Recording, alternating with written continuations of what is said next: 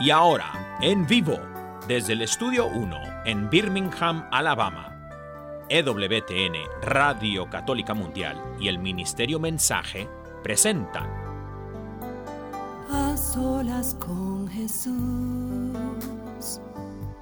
se encuentra mi vida, se encuentra mi alma. A solas con Jesús quisiera oír su voz que dice, ven a mí, tú que estás cansado y agobiado, y yo te haré descansar. Nada te turbe, nada te espante, quien a Dios tiene, nada le falta, nada te turbe, nada te espante, quien a Dios tiene Dios basta, solo Dios basta. A solas con Jesús. A solas con Jesús. Queda con ustedes el Padre Pedro Núñez. Gloria al Rey de Reyes, gloria al Señor de Señores Jesucristo, a Cristo que vive, gloria, un rey honor por los siglos de los siglos. Amén. ¿Qué tal, queridos hermanos y amigos? Qué alegría estar con ustedes en este su programa, A Solas con Jesús. Doy gracias a Dios por la audiencia de todos y cada uno de ustedes. Doy gracias a Dios por su deseo de acercarse más a la fuente de vida y salvación eterna que es Jesucristo. Hoy vamos a tener un programa un poquito diferente, vamos a tener estudio abierto. Así que ustedes son los que van a hacer este programa con sus llamadas, con sus preguntas, sus comentarios, sus dudas, o si quieren pues rebatir algún tema, más que bienvenidos. Estamos aquí para servirles en este su programa. Así que con eso en mente voy a eh, comenzar con una oración, después vamos a tener un pequeño tiempo para um, una catequesis corta y vamos a hablar un poquito sobre la ceguera espiritual y después de eso pues abrir las líneas telefónicas esperando sus llamadas como agua de mayo, ¿sí? Es decir, agua de primavera. Así que esperamos que ustedes nos puedan llamar. Número telefónico en Estados Unidos, Canadá y Puerto Rico. Y Dios mío, aquí están los números telefónicos es en Estados Unidos, Canadá y Puerto Rico es el 1866-398-6377. Repito, 1866-398-6377 y llamadas internacionales, por favor, marquen el número 205-271-2976.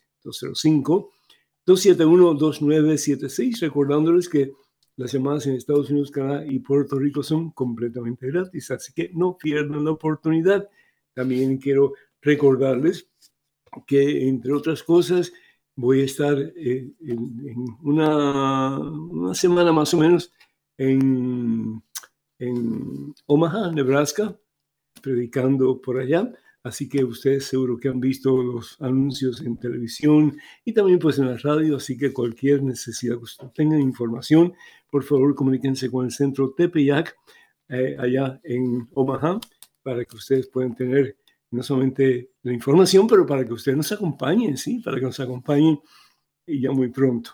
Eh, también quiero recordarles que el evento de familia de EWTN va a ser con el favor de Dios el primero de octubre. Así que vamos a estar hablando sobre esto más frecuentemente en los próximos programas. Pero va a ser un evento de familia muy hermoso porque va a ser para adultos, para jóvenes, para niños, para todo el mundo. Y lo que queremos es que ustedes pues tomen la decisión cada día más enérgicamente de poner a Jesucristo como centro Señor de sus vidas. Y ese es el propósito. Y finalmente, pues anunciarles que ya muy pronto, octubre del 14 al 25, el peregrinaje a Tierra Santa. Ya quedan muy poquitos cupos, así que por favor, si están interesados, no dejen de comunicarse eh, con Maciel Carrasco de Canterbury Pilgrimages para que ella dé la información pertinente. Con esto en mente, hermano que me escuchas, hermana que me escuchas, hacemos un alto en nuestro acelerado caminar diario, nos ponemos en presencia de Dios, hermana, hermano, vamos a orar. En el nombre del Padre, del Hijo, del Espíritu Santo. Amén. Alabado sea, Señor Gloria a ti, mi Dios, gloria a ti, mi Señor. Alabado seas, mi Dios. Yo te doy gracias, Señor, por el privilegio de, de tener la esperanza puesta en Jesús. A veces, oh Dios, andamos por este mundo como ciegos. Dice tu palabra que tenemos ojos, pero como que no podemos ver. No podemos ver tu rostro, Señor. No podemos ver tu presencia en todas las cosas de nuestra vida. Ayer, por cierto, Señor, estaba escuchando el nuevo telescopio que se ha eh, fabricado para ver mucho más allá de lo que el ser humano ha podido ver hasta ahora en el espacio. Y ver la cantidad de nebulosas, la cantidad de galaxias, la cantidad de astros que hay en el universo, Señor. Y yo me decía para mis adentros, Señor, qué grande eres tú. Qué grande eres mi Dios.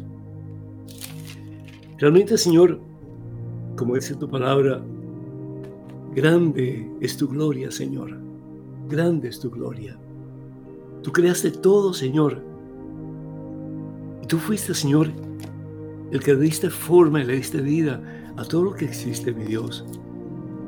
Yo te doy gracias por la oportunidad de poder contemplar las maravillas, oh Dios, de tu creación.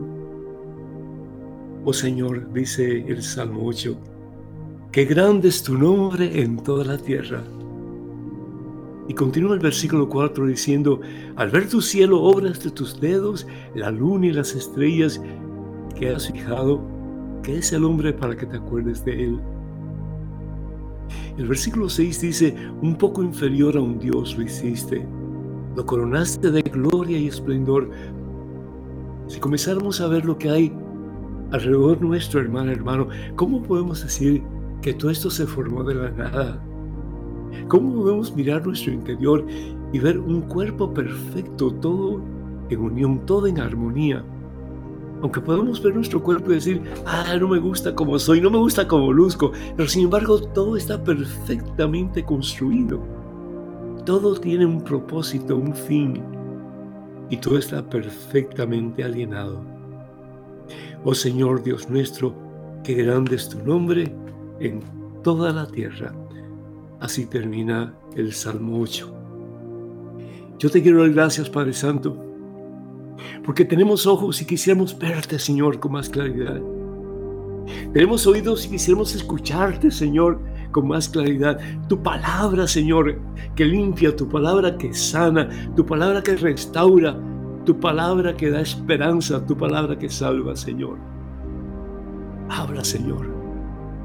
Habla a través de este programa, mi Dios. Habla los corazones de cada hijo tuyo, de cada hija tuya que está escuchando estos momentos, Señor y que necesita tu palabra, Señor.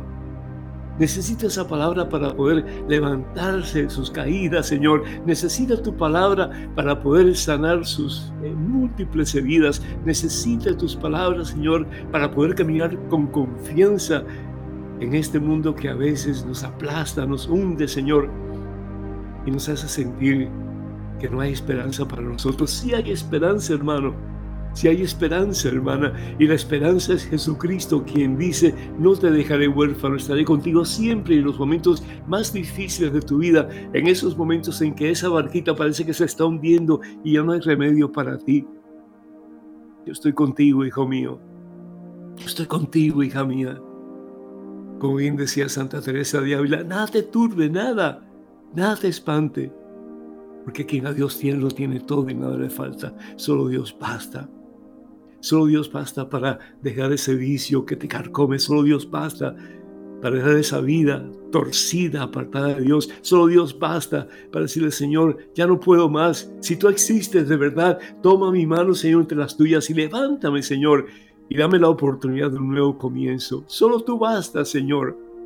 Ya no tengo que seguir chupando esa botella, Señor, tomando ese alcohol que me destruye. Ya no tengo que seguir, Señor, buscando esas mujeres algunos de esos hombres, Señor. Ya no necesito de eso, Señor. Ya no necesito seguir comiendo y comiendo y comiendo para en alguna forma aplacar el ansia que tengo por dentro.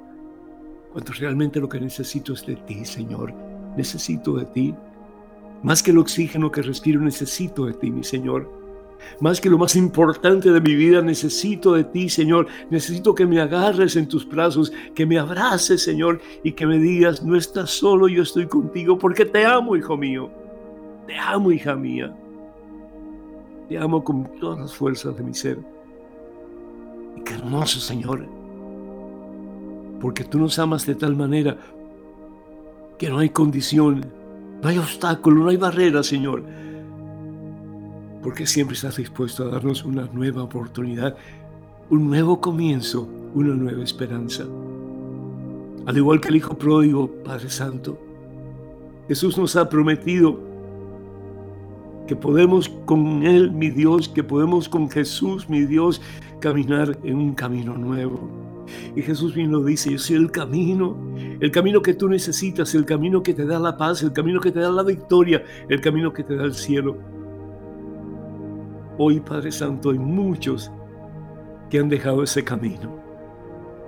Hay muchos que en un momento de su vida están muy cerca de ti, Señor, pero se han ido por caminos torcidos y muchas veces movidos por su propia soberbia, Señor. Porque piensan que no necesitan de ti, Señor.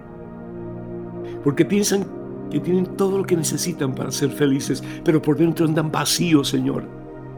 Andan vacíos. Estaba yo hablando con una señora un par de días atrás y me decía, mi hijo era acólito, mi hijo estaba en las cosas de Dios cuando era niño. Pero cuando comenzó a ir a la universidad, se apartó de ti, Señor, se apartó de Dios. Y hoy día es un muchacho bueno, pero no tiene a Dios en su corazón. ¿Cuántos papás, cuántas mamás, Señor, pueden decir lo mismo? Este hijo mío estaba en tus caminos, Señor, estaba en tus pasos, mi Dios, pero ahora está ciego, porque no puede ver tu presencia en su vida. No puede verte, Señor, en ninguna forma, en ninguna parte. Tú que eres más cercano a nosotros que lo que nosotros estamos de nosotros mismos y sin embargo tanta ceguera espiritual que no te podemos ver. Obra el milagro, Señor. Obra el milagro, mi Dios. Aquí estamos todos los ciegos que necesitamos verte mejor, Señor. Tenemos una membrana en nuestros ojos como San Pablo que no podía ver, Señor hasta que tú mandaste a tu siervo Ananías para que pudiera recobrar su vista y comenzar una vida nueva, Señor. Una vida amándote a ti por encima de todo lo demás. Una vida de esperanza, de victoria y una vida, Señor, al servicio de los demás para que otros también como Él pudieran verte, Señor. Pudieran levantarse y en tus brazos comenzar una vida nueva una vida de gozo, Señor, a pesar de las múltiples cruces que tenemos que cargar cuando optamos por vivir para ti, Señor. Que nunca nos demos por vencido, mi Dios.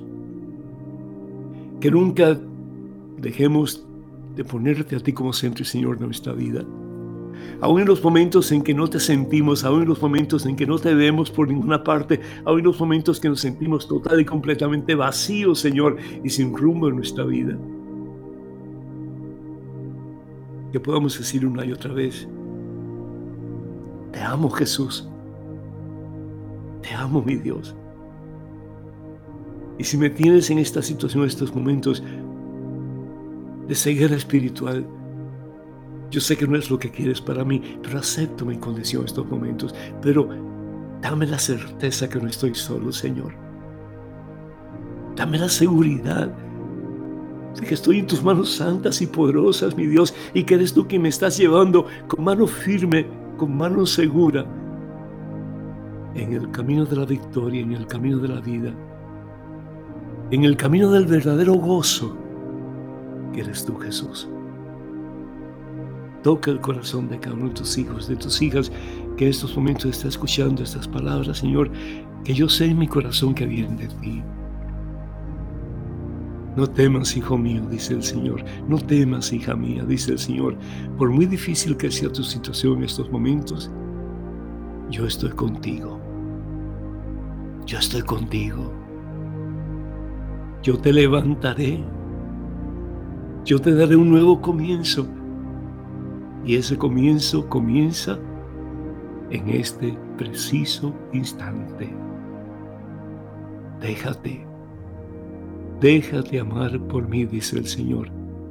Hermano, hermana, aunque no veas nada, aunque no sientas nada, aunque no experimentes nada, Dios no miente.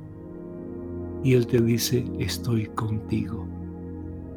Por lo tanto, hermano, hermana, en este momento toma la decisión de dejarte amar por Dios.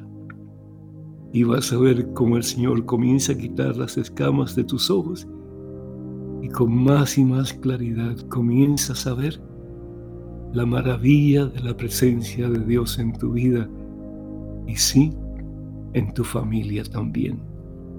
A Cristo Jesús que vive, gloria, honra y honor por los siglos de los siglos. Amén, Señor. Amén. Bendito seas mi Dios. Amén.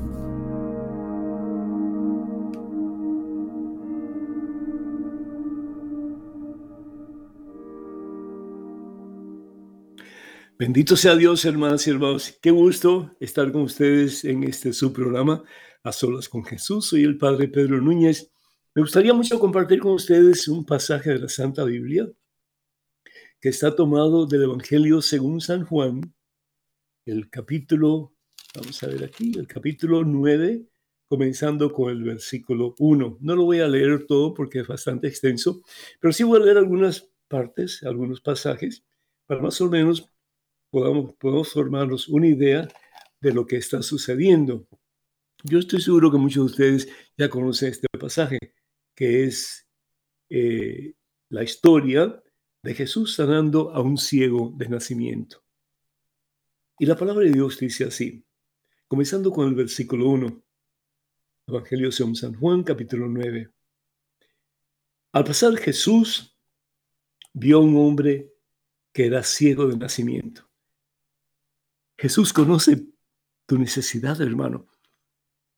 Jesús conoce tu problema, hermana. Y Jesús está viendo a ti en este preciso instante, como vio al ciego. El ciego no podía ver a Jesús. El ciego no podía tener experiencia de Jesús porque sus ojos físicos le impedían verlo. También nosotros muchas veces con nuestros ojos espirituales no podemos ver a Jesús. Con los ojos de nuestra alma nos cuesta trabajo muchas veces ver a Jesús, ¿no es cierto? Pero sin embargo Jesús veía al ciego.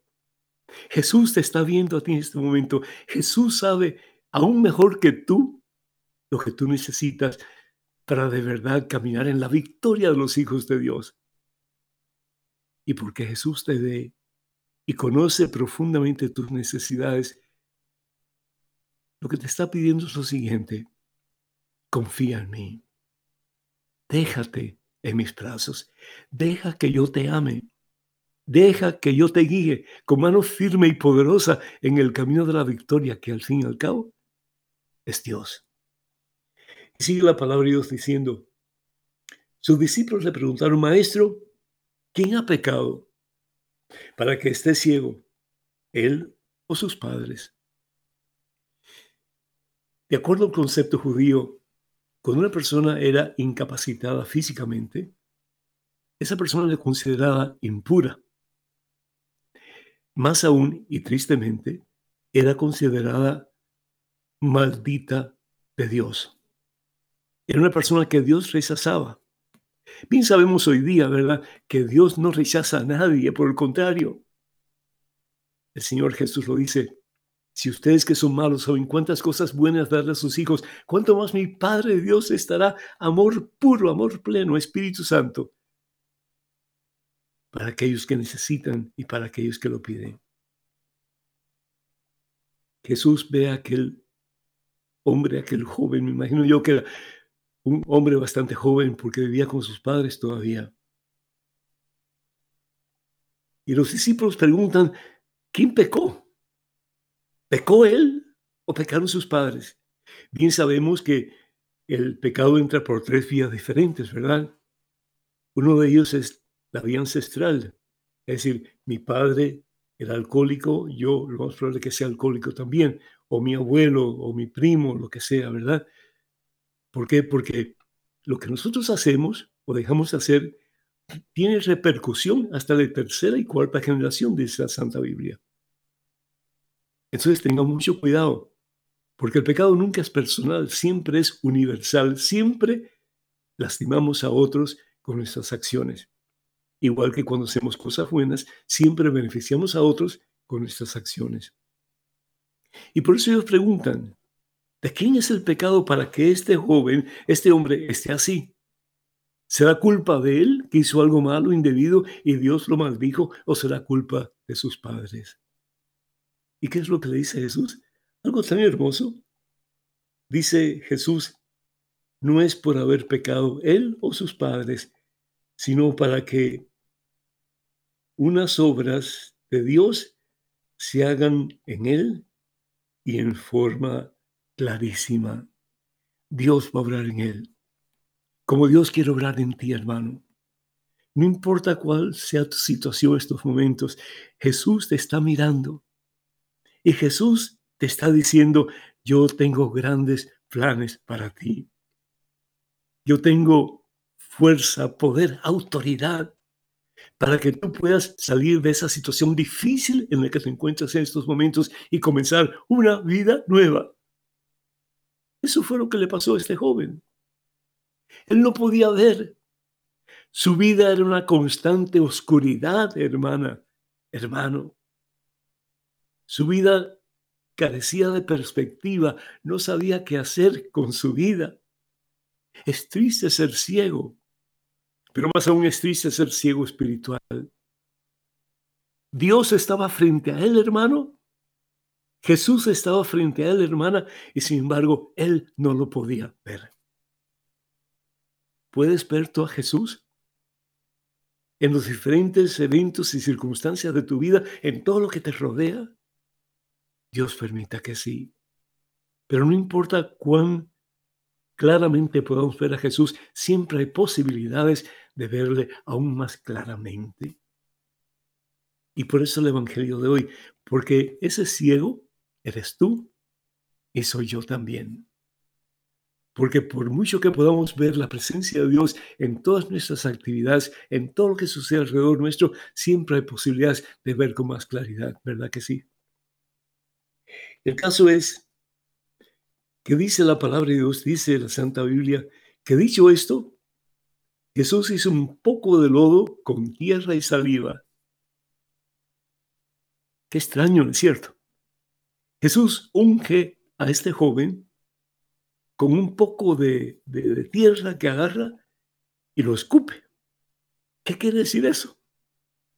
Pues la tierra significa tú y yo. Somos barro, hermano. Somos arcilla, hermana. Somos nada y a veces pensamos que somos tan grandes que no necesitamos de Dios para poder hacer las cosas que queremos. Y no nos damos cuenta que no podemos hacer absolutamente nada si Dios no nos da la capacidad para hacerlo. Jesús, Dios, agarra polvo.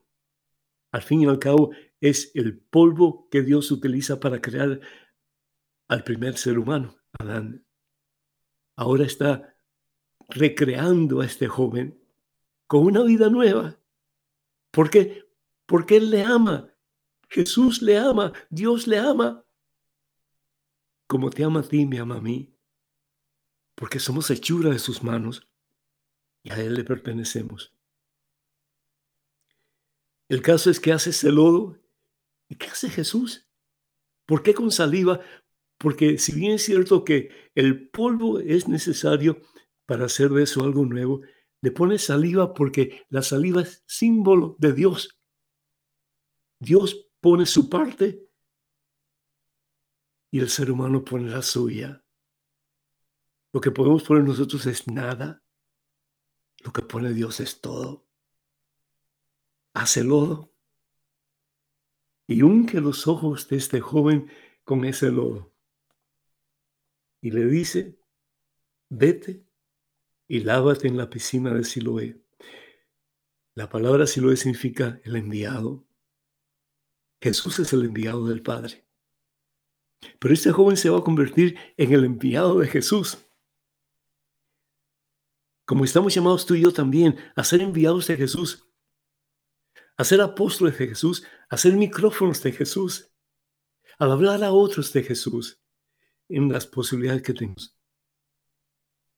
Y esa medida que comenzamos a ver con más claridad la presencia de Dios en nuestra vida, que con más fuerza, con más gozo, con más ánimo, con más poder, comenzamos a compartir las maravillas que Dios hace en nuestras vidas. ¿Verdad que sí? Dice la palabra de Dios que Él fue, el ciego fue. Es decir, Él no conocía a Jesús. Tal vez él había oído hablar de Jesús, pero él no conocía a Jesús, no podía ver a Jesús. Pero aquí hay algo grande, hermano. La obediencia de aquel joven. ¿Cuándo fue la última vez que desobedeciste a Dios? ¿Cómo puedes esperar que Dios haga cosas grandes en ti? Cosas poderosas en ti, cosas maravillosas en ti, si tú no le obedeces. Aquel joven y esto es una lección para nosotros. Obedeció a Jesús. No lo podía ver, pero obedeció a Jesús. No tienes que ver a Dios para obedecerle. No tienes que tener experiencia de Dios para obedecerle. No tienes que tener la certeza que Dios está contigo para obedecerle. Toma ese paso. Deja eso que tienes que dejar en tu vida y comienza de verdad obedecer a Dios y vas a ver el poder de Dios en tu vida. Vas a ver la grandeza de Dios en tu vida. Esas escamas van a comenzar a bajar de tus ojos y vas a poder experimentar la anchura, la profundidad, la altura, la magnitud, la plenitud del amor de Dios en Cristo Jesús a medida que optas por obedecerle. Baja de tu soberbia. San Pablo tuvo que bajar de eso en lo que le estaba subido. Algunos dicen que es un caballo, pero la Biblia no habla de caballos. Se fue abajo, es decir, dejó su orgullo, dejó su soberbia y se dejó transformar por Jesucristo. Bendito sea Dios. Nos dice la palabra que sus vecinos y los que lo habían visto pidiendo limosna decían, ¿no es este el que se sentaba aquí y pedía limosnas? Pues ya había un alboroto entre ellos, ¿cierto? Unos decían que sí, otros decían que no. Y le pregunta al joven, ¿y tú qué dices? Y el joven responde, y esto me fascina, me fascina, ¿sí? El joven responde, yo no sé quién es él. Yo lo que sé es que yo estaba ciego. Yo estaba ciego. Yo estaba ciego, pero ahora puedo ver. Palabra del Señor. Gloria a ti, Señor Jesús. Bendito seas, Señor. Bendito seas. Qué hermoso, hermanos y hermanos. Bueno, pues vamos a abrir ya líneas telefónicas para que ustedes nos honren con sus llamadas, sus preguntas. Eh, pues estamos aquí para servirle en este su programa A Solas con Jesús. Estados Unidos, Canadá y Puerto Rico, le damos completamente gratis, no pierdan la oportunidad. Es el 1866-398-6377. 1866-398-6377. Y además internacionales, por favor, marque el número 205-271-2976. 205-271-2976. Hoy día me encuentro en Nueva Orleans, así que no estoy en la sede de Radio Católica Mundial en Birmingham, Alabama. Estoy aquí en la casa de mis viejos, de mis padres. Así que qué gusto poder comunicarme con ustedes y quiero comunicarme con Daniel. A ver si me escucha, Daniel. ¿Estás escuchándome? Claro que sí, padre. ¿Cómo está? Bendecido, mi hijo, bendecido. ¿Cómo estás tú? ¿Qué me cuentas? Bendecido y en victoria. Y por ahí dice alguien, y bien guapo como dice usted, padre. Bendito mi Dios. como aprendes cosas tan rápido, ¿no? Muy rápido, padre, muy rápido. Bendito sea el Señor. Mire, Eh, padre, ¿Tienes alguna pregunta que hacerme o no tienes ninguna pregunta? Si no tienes ninguna pregunta, yo tengo varias que hacer, sí que me han llegado. sí, padre, Así mire, que- de hecho, aquí la gente en el Facebook está súper activa, bendito mi Dios, y Ah, tengo, bueno. te- más que pregunta, tengo este, gente que está pidiendo oración. Por Claro. ejemplo, tenemos a Ramón López, que está en Facebook, y dice él, pido por mi salud mental, porque dice, no quiero tomar una decisión eh, un día de no vivir más. Ayúdame, Mm. Señor, por favor. Ramón, Ramón, si tú no quieres tu vida, dásela al Señor. Él sí la quiere. Es decir, no, no importa cuán difícil sea la carga que estás llevando en estos momentos, yo quiero que tú le digas al Señor en, en este preciso instante conmigo, Señor Jesús, mi carga es demasiado pesada, cárgala conmigo. Lo dices cinco veces. Vamos otra vez. Señor Jesús, mi carga es muy pesada, cárgala conmigo. Pon tu mano en tu corazón. De nuevo, Ramón. Señor Jesús, mi carga es muy pesada, cárgala conmigo. Respira profundo una vez más. Señor Jesús, mi carga es muy pesada, cárgala conmigo. Y por última vez, Señor Jesús, mi carga es muy pesada, cárgala conmigo. Es, dilo eso de vez en cuando y vas a ver cómo el Señor Jesús no solamente va a escuchar tu plegaria, pero va a responder a ella en formas espectaculares. La vida es preciosa, la vida es un don de Dios. A veces pensamos que todos los problemas y dificultades que se nos vienen encima, pues nos hacen pensar que la vida no vale la pena vivirla. Y te lo digo por experiencia porque cuando yo era joven, en más de dos ocasiones, yo pensé quitarme la vida también. Pero mira, si me hubiera quitado la vida, no hubiera estado con ustedes, no hubiera estado contigo a través de estos medios eh, que el Señor nos ha ofrecido de comunicación en la radio. Así que Dios tiene un plan para ti, Ramón, y para todos nosotros. Así que ánimo y adelante, hermano, ¿sí? A pensar positivamente y recordando que lo que dice Santa Teresa de Ávila tiene tanta validez. La loca de la casa es la mente. Así que en nombre de Jesús, a callar esa loca para que Cristo impere en tu corazón y en el nuestro también. Bendiciones. Daniel, Amén, Padre. Tenemos a Bayardo Núñez eh, en el Facebook también dice, pido oración por la sanación de mi esposa Clementina que está paralizada por una condición llamada cerebelosis. Lo pido Mm. con toda mi fe, Señor, desde Nicaragua. pues Padre Todopoderoso, te pedimos por Clementina, bendice en abundancia, Señor, y que ella pueda recuperar sus movimientos y que pueda, Señor, solamente te pido de todo corazón que ayude a su esposo para que él pueda estar consciente que todo lo que pasa pasa para bien de los que amamos al Señor, pero que en estos momentos necesita ella esa sanación exterior e interior para poder vivir una vida más plena. Señor, ten misericordia, bendice a tus hijos y ayúdalos en este momento de necesidad y de esperanza también. Así sea, Señor. Amén.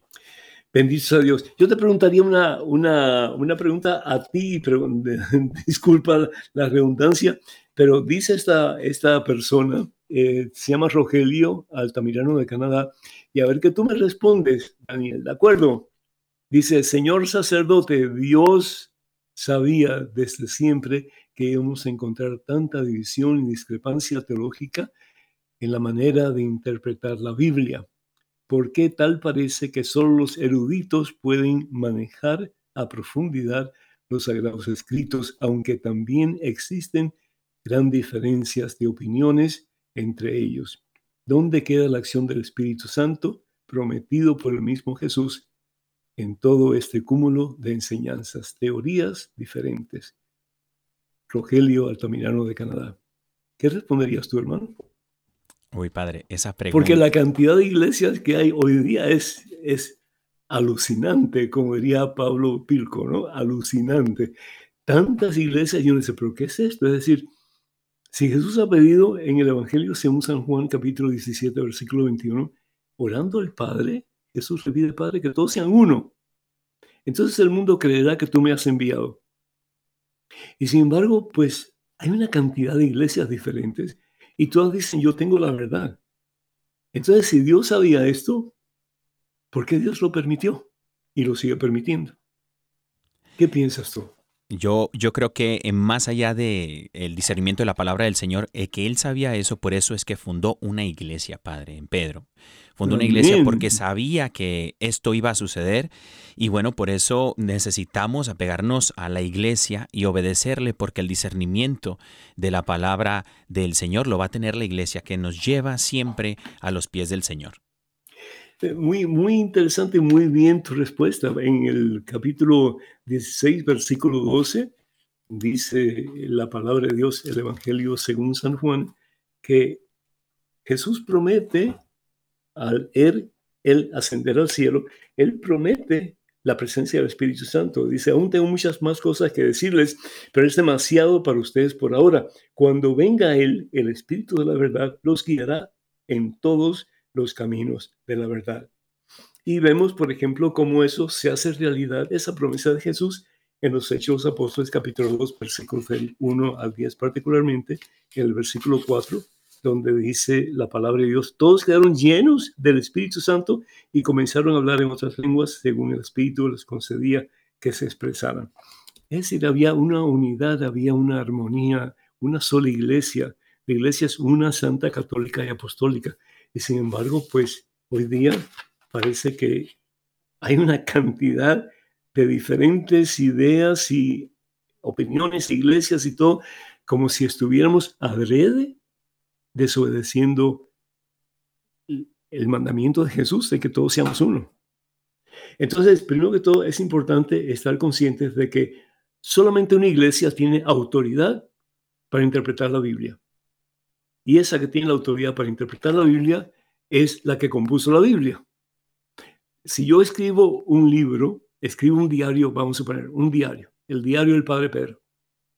Puede haber 20 personas que estén leyendo mi diario y dando interpretaciones diferentes a mi diario, pero el único que sabe y que tiene la autoridad para leer el diario e interpretarlo es el que lo escribió, soy yo. Entonces, ¿cómo vamos a saber quién tiene esa autoridad? Pues esa autoridad se la da Jesús, a su iglesia que comienza en Pentecostés y que ha sido prometido el Espíritu Santo a esa iglesia para que nos enseñe la verdad y nos guíe la verdad hacia la verdad total, que al fin y al cabo es unión con Cristo Jesús. Y dice San Pablo en su carta a los Colosenses, capítulo 1, versículos 18, que Jesús es la cabeza de la iglesia, una sola iglesia. No hay 20 mil eh, cabezas en la iglesia, es una sola. Y el cuerpo es uno solo también.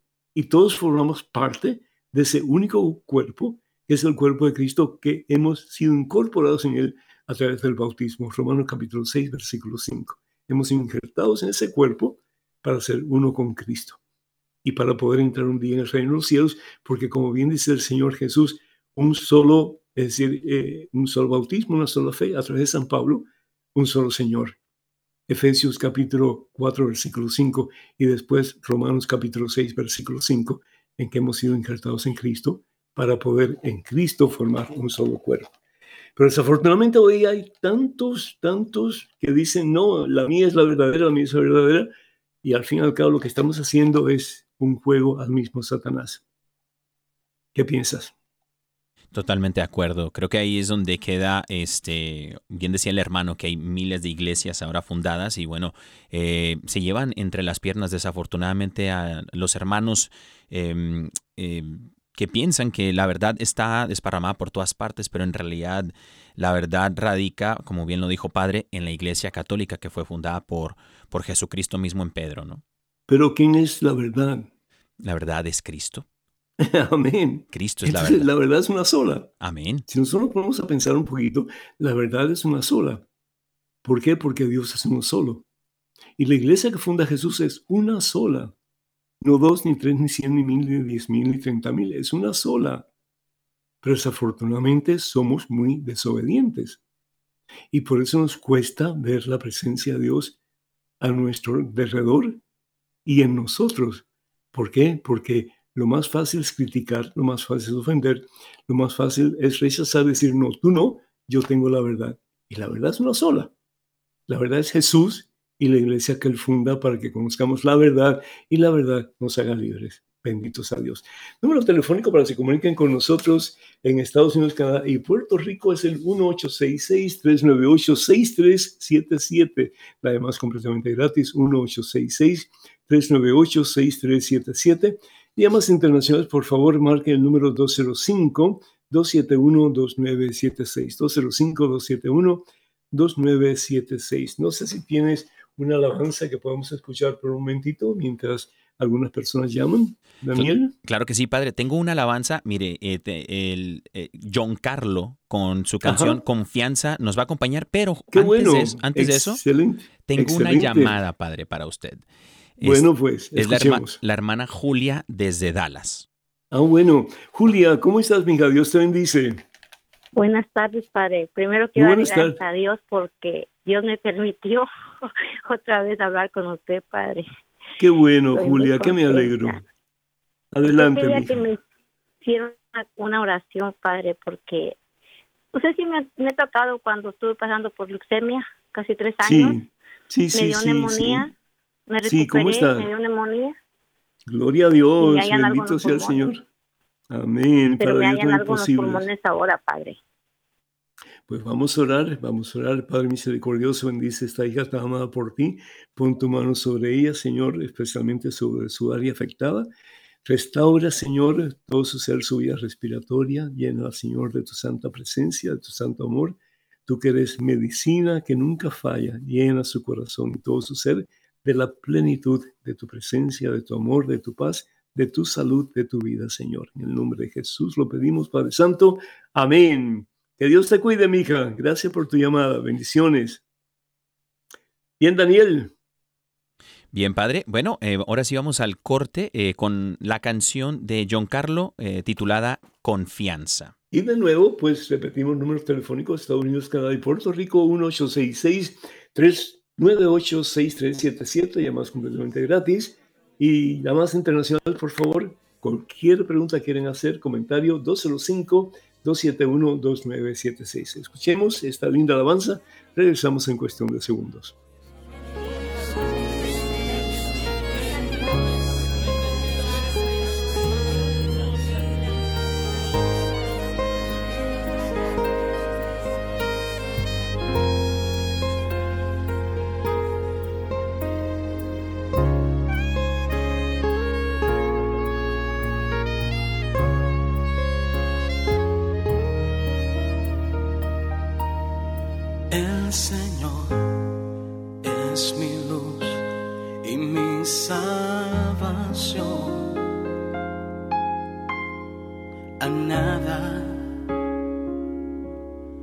Yo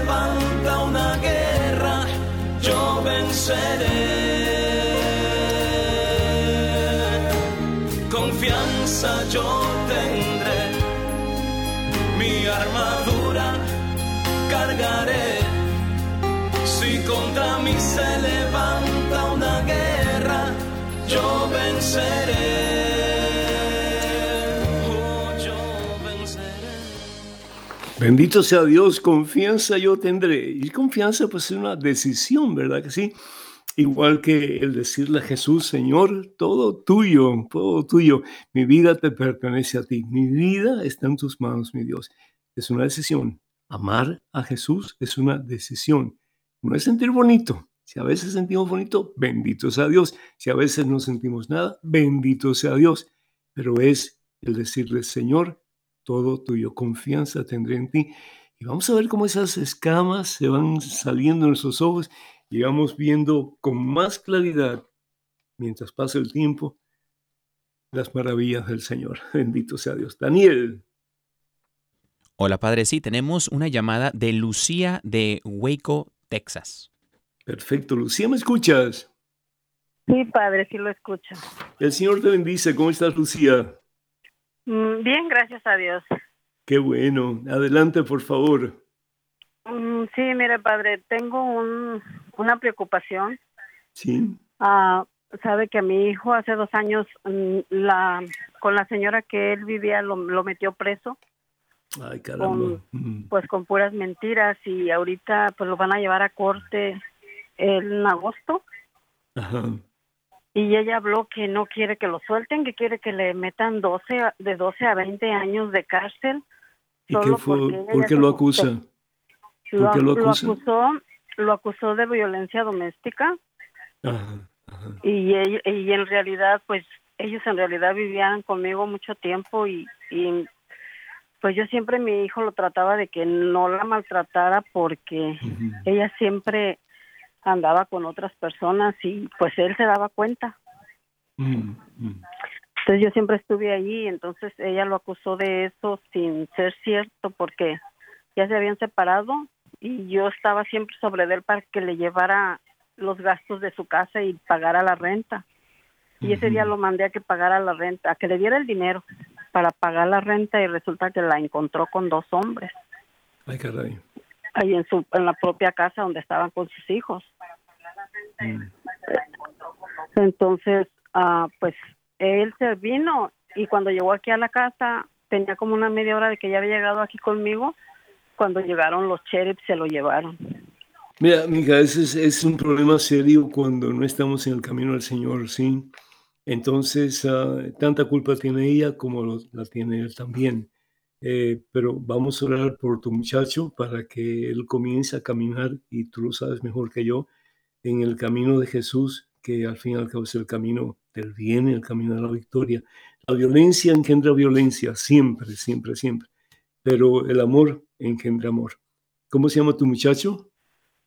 Perdón, ¿Cómo se llama tu muchacho? se llama Marco Antonio. Marco Antonio. Con todo gusto, Lucía, vamos a orar. Padre misericordioso, te doy gracias por tu hijo Marco Antonio y te pido, Señor, que en este tiempo él pueda recapacitar y comenzar una vida nueva, Señor. Una vida cimentada en la roca que es Jesús, tu Hijo, nuestro Señor.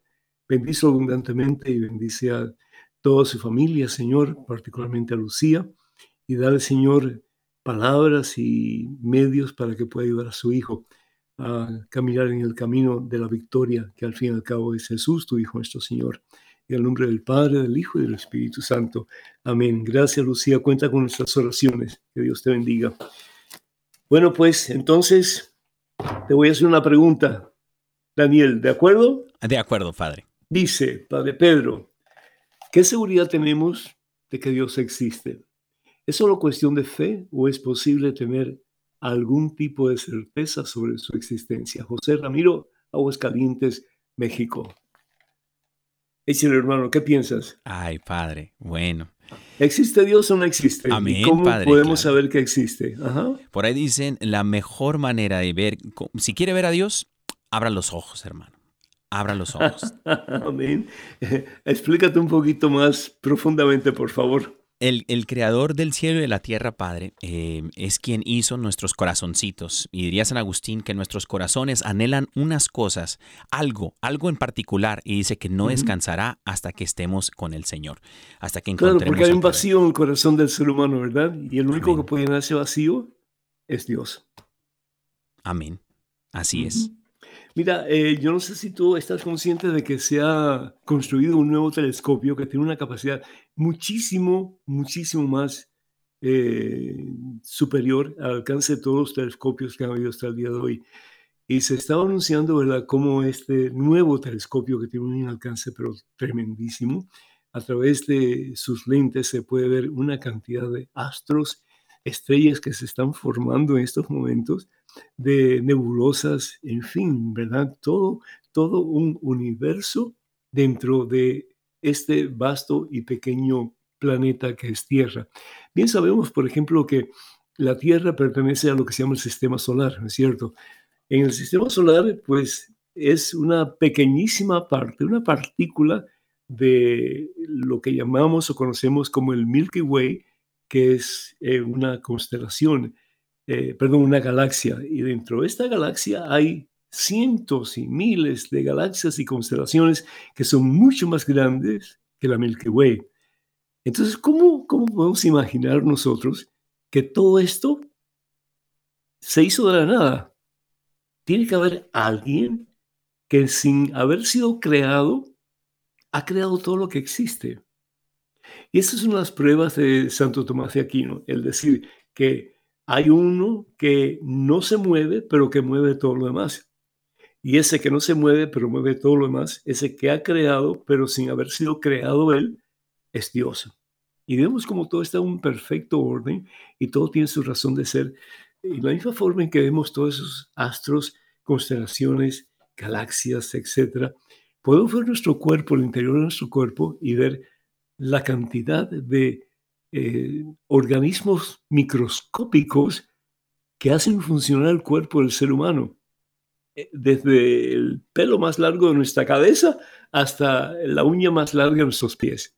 Y todo está, pues, en perfecta armonía con todo lo demás. Y cuando algo no está en perfecta armonía con todo lo demás, de ahí viene el cáncer y vienen todas las demás enfermedades que el ser humano tiene. ¿Por qué? Porque no hay una perfecta armonía. Pero cuando hay una perfecta armonía, la enfermedad deja de ser y todo funciona de acuerdo al plan maravilloso de ese que nos ha creado, cuyo nombre es Dios. Bendito sea el Señor. Otra pregunta, yo sé que ya estamos llegando a nuestro fin, pero me interesa eh, tu reacción sobre esta pregunta. Eh, Padre, ¿podría explicar lo que es realmente o lo que enseña la Biblia sobre el Armagedón? Es cierto que la última batalla entre el bien y el mal se librará en ese valle de Israel. Y esta pregunta viene de Leticia López de Paraguay. ¿Qué piensas? Eh, bueno, pues eh, lo único que yo sepa del Armagedón es que es un término que aparece en el libro del Apocalipsis. Ah, este, ¿En, qué capítulo? Eh, me parece que en capítulo 16, pero no sé el versículo. Muy bien, muy bien, excelente, bravo. sí, la palabra Armagedón significa monte de Medigo, monte de Megido, perdón, que significa pues el, monte de batalla para los israelitas, sobre todo porque ahí se, se, se libraron muchas guerras en el tiempo del Antiguo Testamento. Sí.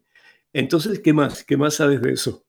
Pues solamente que me parece lo que, lo que dice el, en el capítulo 16 de Apocalipsis es que son espíritus de demonios que hacen señales y van a los reyes de la tierra de todo el mundo para reunirlos a la batalla del gran día, ¿no? ¿Y qué es el gran día? El gran día eh, esa sí se la dejo yo a usted, Padre, para que nos ilumine. Ilumínenos, Padre.